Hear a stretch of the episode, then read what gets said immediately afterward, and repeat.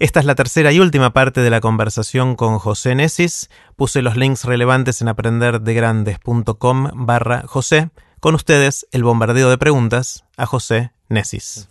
José, quiero hacerte algunas preguntas cortitas. La respuesta puede ser cortita o larga. Eh, que no tienen nada que ver, en principio, con lo que venimos conversando. La, la, primera pregunta es una de mis favoritas y es la de la máquina del tiempo. Suponete que tenés un amigo que inventa la máquina del tiempo, eh, que te puede llevar a cualquier lugar del mundo, en cualquier momento del pasado, del futuro. Pero es un amigo un poquito avaro, un poquito tacaño, y te dice, mira José, te voy a dejar que vayas ida y vuelta una vez. ¿A dónde irías? ¿Primero irías al pasado o al futuro? Wow. Qué lindo que es eso. Qué lindo que es el viaje en el tiempo. Me gusta eso. Bueno, ahora, ahora lo primero que se me ocurre, porque es algo que me impulsa desde chico, es el, es el viaje al futuro, ¿no? Me uh -huh. encantaría, este, pero con esta cultura TED que estoy incorporando, siento que tengo que aprovechar, tengo que aprovechar las oportunidades, ¿no? Eh, y estoy pensando, a ver, ¿en, ¿en, qué puntos uno podría ir a algún lado y cambiar algo, además? ¿no? Bueno. Este, entonces pensé que iría a la Academia de Bellas Artes de Viena, en más o menos 1910, 1912, y trataría de convencer a las autoridades de que acepten a Hitler como, como alumno y que no lo rechacen como lo rechazaron un par de veces. Y entonces él hubiese sido un artista y no hubiese hecho lo que hizo treinta y pico de años después. Su, con cierta visión de la historia que no es la, la que piensa que todo igual va a ocurrir, si no es este será otro, si, si, si por un rato quiero pensar en que las singularidades tienen valor. O sea que no era algo inevitable, sino que dependió de que él hiciera cosas. No lo sé. Está genial. Hay un libro que, que me fascina, es uno de mis libros de, de cabecera, eh, que se llama El fin de la eternidad. Es una novela de ciencia ficción de Isaac Asimov, de hace ya bastante tiempo, en el cual hay es un grupo de personas que pueden viajar en el tiempo y, hacen justamente esto. Eh, se, fijan a lo largo de la historia cuáles son los momentos en los cuales pueden intervenir para que el curso de la historia sea más favorable con alguna definición que ellos tienen de qué es favorable y qué no.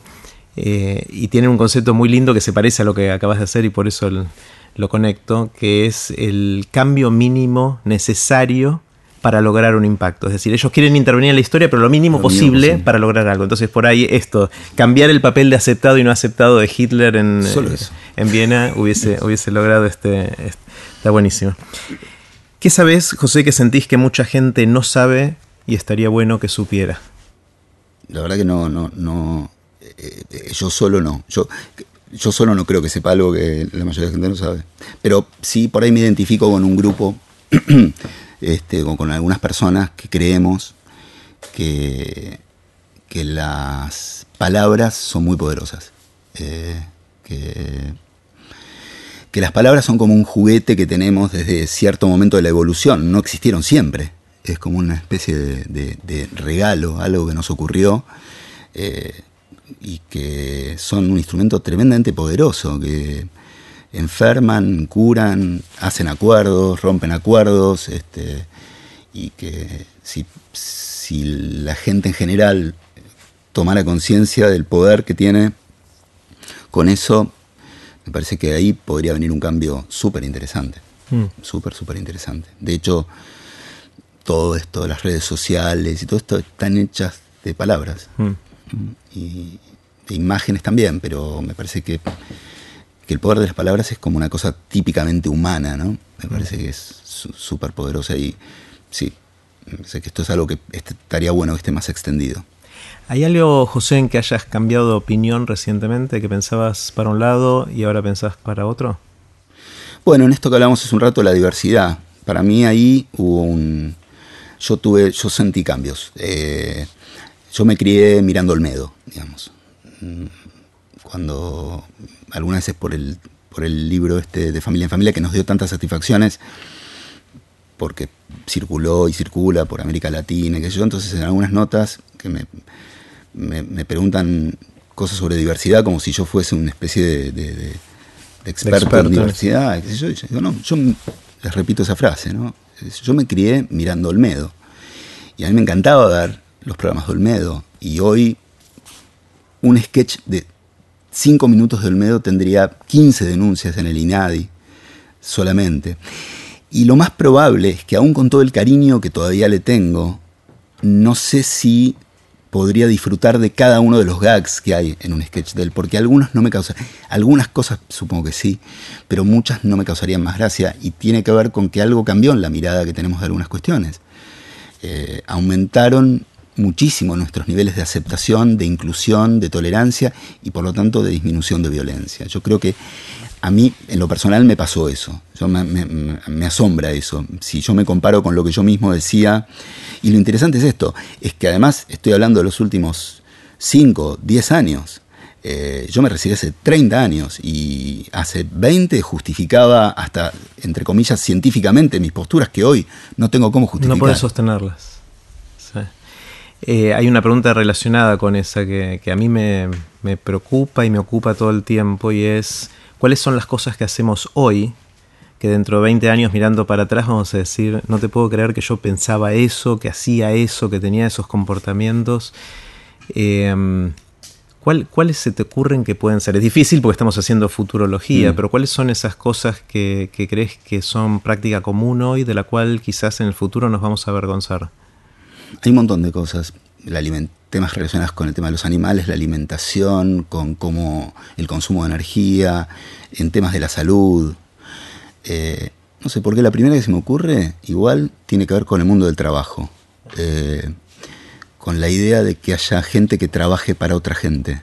Ah. Y que esa gente para la que se trabaja gana un plus de valor.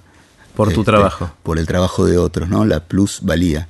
Y que eso que, eh, que hoy nos resulta algo, bueno, que es, no solamente aceptable, sino que además es parte también del funcionamiento y yo no, no, no, no estoy... Eso me parece que en algún momento lo vamos a ver como toda una gran locura. La manera en que tenemos distribuidas las riquezas es una gran locura. Yo creo que es Piketty el que está alertando mucho sobre eso, este economista francés, que está diciendo algo así, ¿no? Que tiene que ver con que eh, muchos de los problemas que hay se resolverían con que un grupo muy, muy pequeño de personas eh, tuviesen un un pago de, impuestos que en realidad lo tendrían, que no serían impuestos, sino que serían el retorno de algo que en verdad no es, no es del todo de ellos, sino que se dio así por cómo se organizó la economía. Me parece que, no sé, no es mi tema, no entiendo de economía, pero si vos me preguntas así, yo intuyo que hay algo loco en todo esto que, se va a ver, así como hoy decimos, ¿cómo puede ser que había esclavos y la gente no se da cuenta que eran personas igual que ellos? Bueno, en algún momento algo de esto va, va a ocurrir me parece, ¿no? De la distribución. Eh, hmm. eh, ¿qué, te asombra? ¿Qué te sorprende? ¿Qué son esas cosas que cuando la ves decís, wow? A mí, a mí lo que me fascina es, eh, es algo con lo que soñé de chico, que es la tecnología. A mí me fascina. por ahí, hoy no... Hoy suena raro decir esto, porque ya parece como un lugar común, ¿no? Los chicos no. Pero a mí me fascina. Yo soñaba con esto. Yo soñaba con este mundo que tenemos ahora, con muchas cosas. Yo soñaba con algo que no sabía cómo se llamaba y se llama Internet. Yo me, imaginaba algo así. Quería que pasara una cosa. Soñaba con comunicaciones inalámbricas. Veía las series como Viaje a las Estrellas y no lo podía creer.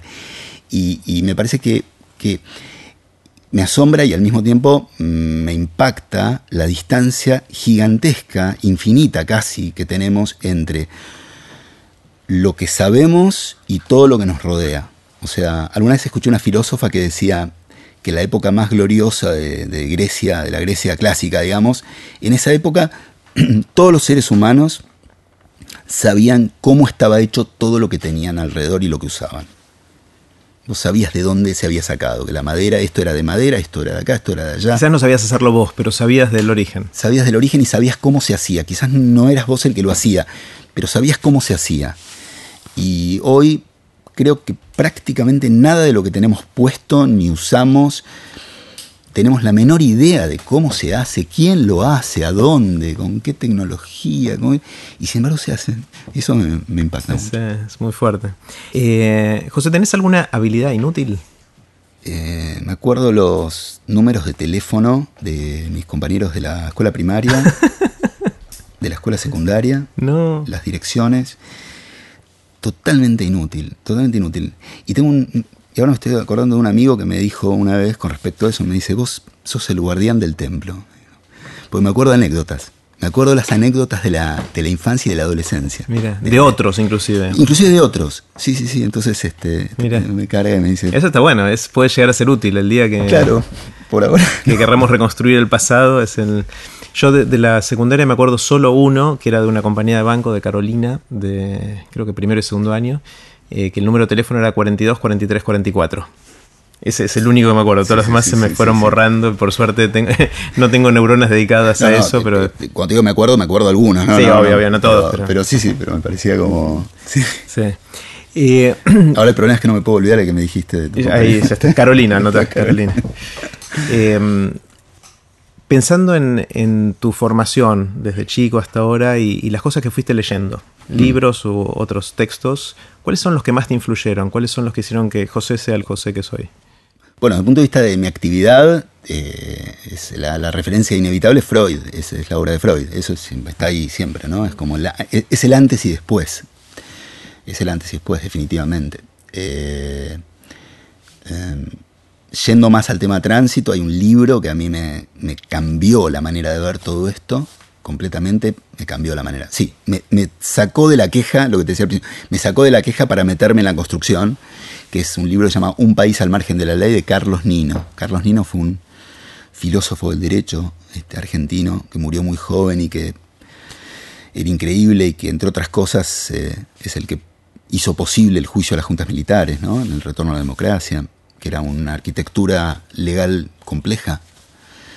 Eh, y eh, sí, y este libro de él tiene que ver con, con, con este análisis extremo, te diría, de la, lo que él llama la, anomia, especialmente la anomia boba, un, tema de incumplimiento de reglas que no beneficia a nadie, como para él el factor más importante del subdesarrollo o de la reversión del desarrollo argentino. Es, es, una, tesis fuertísima, porque además es sobre el final de su vida este, y su vida académica. Alguien que había recorrido un montón de caminos, decir esto es muy fuerte. Plantear el tema de incumplimiento de reglas como como un problema de desarrollo directamente, mm. lo que lo convierte en un desafío. ¿El libro de Carlos Nino está disponible? Está disponible. Un país al margen de la ley. Un país al margen de la ley. Fue cambiando la editorial, creo que la MC pasó a ser Ariel, no, me acuerdo. está disponible. Después libros, este, después eh, me pasó, hay un auto, a, mí la, lectura, la verdad es que siempre me costó mucho. ¿no? Soy mucho más visual y audiovisual que lector. que lector me pasa que cuando me meto, me meto con todo, pero, pero ese momento de inmersión en la lectura no, no, no es un. no se me ha dado tan fácil como otra, como otra gente. este, y hay autores que me, reconciliaron con eso. Y hay ah. uno que se llama Michel Houellebecq, que es un eh, novelista francés.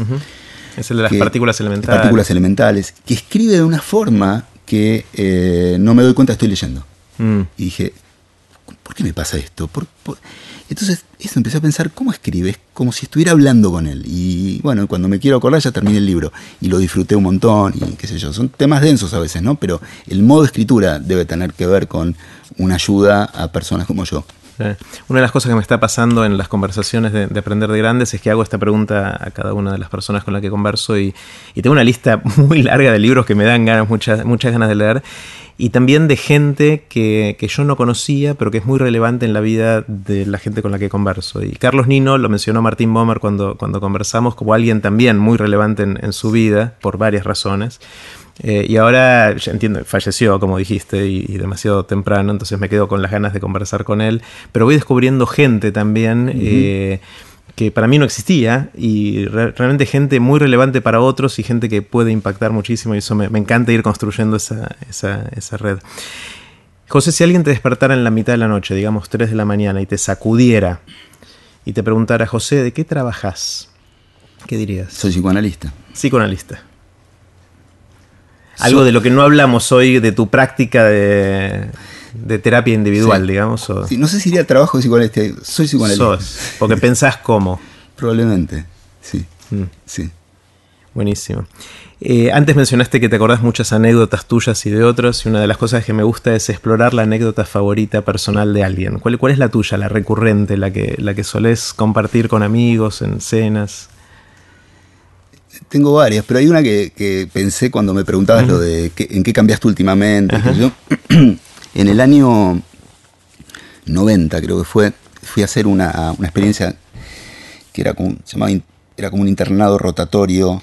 Este, fui a trabajar al hospital Ramón Carrillo de San Martín de los Andes, en Neuquén.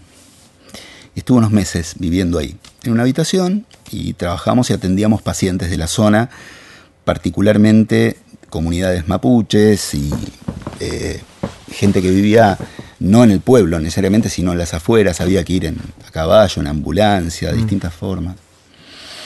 Y Neuquén tenía un sistema extraordinario de salud con, eh, con, unos, este, con unas personas que se llamaban agentes sanitarios. Quizás todavía siga funcionando eso, que era gente del propio pueblo, de la población, que había recibido algún tipo de capacitación, capacitación mm. para hacer de nexo entre el sistema de salud, digamos, que es un sistema profesionalizado, con la población general chequeaba si la gente estaba vacunada o no, si necesitaba atención odontológica o de salud mental o física o lo que fuera. Y bueno, después de, un tiempo de estar ahí me hice amigo de alguno de ellos y de uno particularmente, que eran gente, digamos, este, claramente de este, poblaciones descendientes de los pueblos este, aborígenes.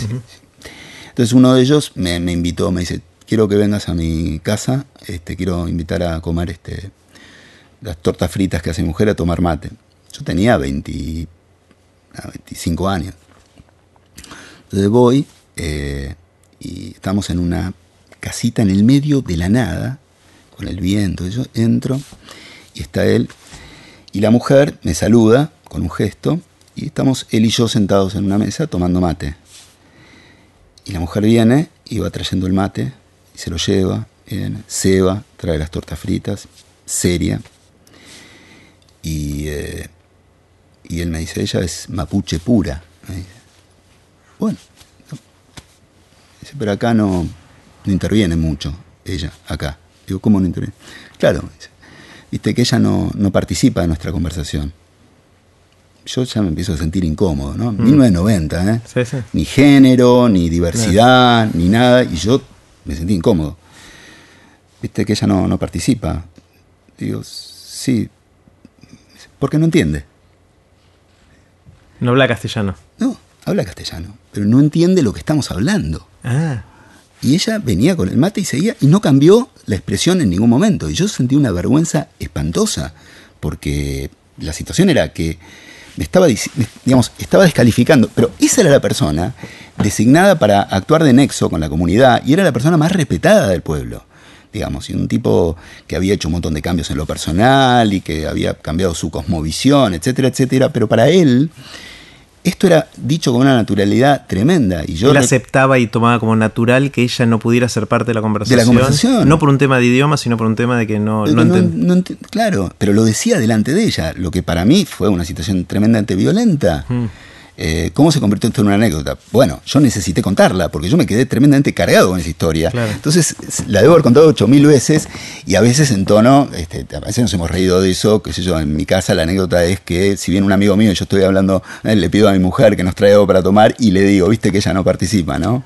Porque no entiende. Entonces, mi mujer se ríe, nos reímos, pero en verdad es una catarsis. Fue una situación tremenda, esa es una anécdota. Eh, fuerte. José, ¿cómo nació tu pasión por lo que haces? Si miras para atrás, ¿de, dónde viene mm. la, energía? ¿Cómo, ¿Cómo surgió esa energía de pasión por lo que haces?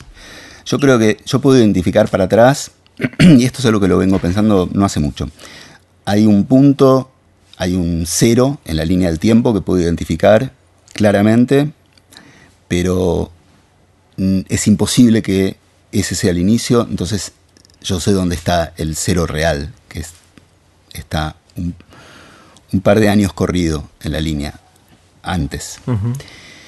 Eh, el, cero aparente, digamos, el momento que para mí es lo que me, hace como un clic, es que yo viajé a San Francisco porque tenía a hacer una actividad, un seminario, este, entonces eh, paré en la casa de, de unos muy queridos amigos míos, que este, eh, ella hoy es Andrea Gamarni, que es una científica muy importante. Y él falleció hace muy poco, este, y era un gran, gran amigo mío también. Y el curso era en San José, que era, no me acuerdo, como si te dijera 50 millas de, de San Francisco. Entonces tenía que ir en auto todos los días. Y mi amigo me prestó su auto. Eh, le digo, buenísimo, listo. Este, y me dice, no, no, te voy a decir cómo tenés que manejarlo. No. Es un auto. Manejo de los 18 años. Saca el registro. No, no, me dice. Amigo mío de toda la adolescencia, además, ¿no? Dice, no, no, pero te voy a explicar un par de cosas porque acá no. Entonces me empieza a explicar cómo manejar. O cuando ves una persona que va a cruzar, es así. Podés hacer cosas, el giro en nulo podés hacer en muchos lugares. Cuando está el semáforo así, cuando está, y me empieza. Y yo quedo como un chico, como si tuviera que reaprender todo, ¿no? Y, y, entonces empiezo a. Al principio me cuesta un poco y al poco tiempo la empiezo a pasar bárbaro porque me doy cuenta que el diálogo que tenemos en Argentina todos los días, en cada esquina o en cada momento de la calle, desaparece, porque funciona la ley, entonces no hay diálogo, pero en el buen sentido no hay diálogo, porque ya el diálogo existió antes, hubo un acuerdo, todo funciona, y empiezo a disfrutar. Pero mientras tanto había algo que estaba pasando en Buenos Aires, que era que, porque eso duró una semana, que era que mi mujer estaba embarazada de, por primera vez, digamos, de, mi hija tengo una hija y un varón, mi hija estaba en la panza. Entonces yo volví y volví con un nivel de sensibilización con el tema tremendo, que es dónde van a ser mi hija y en qué y cómo vamos a hacer y con el cochecito y la calle y esto es un... De golpe es como que súbitamente tomé conciencia de que eh, acá había... Y entonces eh, me reconecté con la lectura de Nino, y ahí hice como un clic y dije, ah, no, no, esto no es solamente el tránsito, esto es todo, esto es todo lo que está ocurriendo culturalmente. Eso es lo que yo puedo identificar como un momento. Ahora, ese es el, cerebro de esto. El, el, corazón de este movimiento en mí, yo creo que es cuando pasó la escena más trágica que yo viví en mi vida. Este, lo más. El contacto con el máximo nivel de dolor que yo vi en toda mi vida. Fue eh, que cuando yo estaba de novio con mi actual mujer, eh, dos años antes de eso, en 1992, este, la hermana de ella, eh, con su marido y su hijo de dos años, viajaron a, de vacaciones a Brasil, tuvieron un accidente y se murieron los tres en una ruta. Y yo estuve con los que iban a ser mis suegros en el momento en que les informaron eso. Y es muy difícil recuperarse de, fue una bomba atómica, digamos, fue una, bomba de hidrógeno, no sé cómo llamarlo, ¿no? Este, entonces, yo creo que todavía hoy yo tengo los ecos de esa explosión. Eh, pasaron muchas cosas desde entonces, este, muchas cosas también hermosas, pero eso todavía, e, ese eco todavía me alcanza y me, y me sensibiliza por muchos motivos que después también fui tratando de entender, nunca me posiciono desde ese lugar para abordar el tema de tránsito porque me parece que es un lugar complejo y respetable, pero que no es el lugar en el que yo me siento cómodo trabajando. Eh, pero vos hoy dijiste en algún momento, todos conocemos o tenemos a alguien que haya estado en un accidente, bueno, si yo también lo tengo y, lo tengo de esta manera este, horrorosa, ¿no? La destrucción de una familia este, completa y bueno, tremendo, ¿no? Entonces, yo creo que eso también está en el nacimiento de mi pasión. A veces, el, a veces no solamente el, placer y, la investigación y la curiosidad, sino también algo que me debe haber movido tanto el piso y todavía que, que, debe ser algo que me sostiene también desde un lado, ¿no? Eh, una de las cosas que, que me fascina de explorar eh, Ojalá todas no fueran tan trágicas como, como esta. De hecho, no son la mayoría tan trágicas. Eh, es como nace la pasión en la gente, pero en particular en la gente más joven, en los chicos y, todo eso, porque estoy convencido de que pensando en la educación del futuro y todo esto, eh, los contenidos y un montón de cosas que antes eran potestad del maestro, del profesor, hoy están en todos lados y, no pasa por ahí la educación de transmitir contenidos, porque aparte quedan obsoletos muy rápidos todas las cosas que venimos conversando del, futuro de educación. Pero sin embargo, hay, hay, una cosa que sí estoy convencido de que, de que tiene mucho poder y lo va a seguir teniendo en la educación, que es ayudar a los chicos a encontrar cosas que los apasionen. Eh, y, y siempre me pregunto cómo hacerlo, ¿no? Porque eso no, hay receta seguramente para eso y a cada uno que le pregunto esto tiene historias totalmente distintas. Algunas son trágicas como la tuya, otras vienen de mm. otros lados. ¿Se te ocurre cómo hacer para ayudar a, la gente más joven, a los chicos? Y por ahí no hace falta que, sean jóvenes de edad, jóvenes de espíritu, a encontrar cosas que los apasionen y, de esa manera enfocar toda su energía vital en cosas que estén buenas. ¿no? ¿Por dónde puede pasar eso? hay varias cosas. Yo creo que hay cosas para hacer y hay cosas para no hacer. Me parece que mucho tiene que ver con no hacer, este, con no eh, este, poner, imponer tanta cosa este, de la carrera, ¿no? Como se llaman las carreras, que es esto, después tenés que hacer esto, después tenés que aprender esto y después tenés que hacer lo otro. Por supuesto que tiene que estar organizado el conocimiento, y eso está buenísimo, eh, pero hay una parte que obtura a veces que es lo que los adultos esperamos de los chicos. me parece que si nosotros le quitamos expectativa y le quitamos presión, los chicos son apasionados por definición. E, e, el, punto es este, es, como la diferencia, como se llamaba, arte per levare y per porre. ¿no? En, la pintura vos tenés que poner lo que no hay, en la escultura vos tenés que sacar lo que sobra, digamos, de alguna manera. ¿no? Este, me parece que, en la pasión en los chicos tiene que ver con dejar que se vaya yendo lo que sobra y lo que está está ahí porque es imposible que los chicos no tengan alguna pasión. Después con respecto a la enseñanza, eh, me hiciste acordar dos cosas, ¿no? Una es un libro de Rancière, es un filósofo francés que se llama El Maestro Ignorante, que es la historia de Jacotot. es una historia increíble, que es un tipo que propone un método de enseñanza que es enseñar lo que no sabe. Entonces tiene que enseñar. Entonces, ¿cómo haces para enseñar un idioma que no conoces? no para hablarlo, para enseñarlo.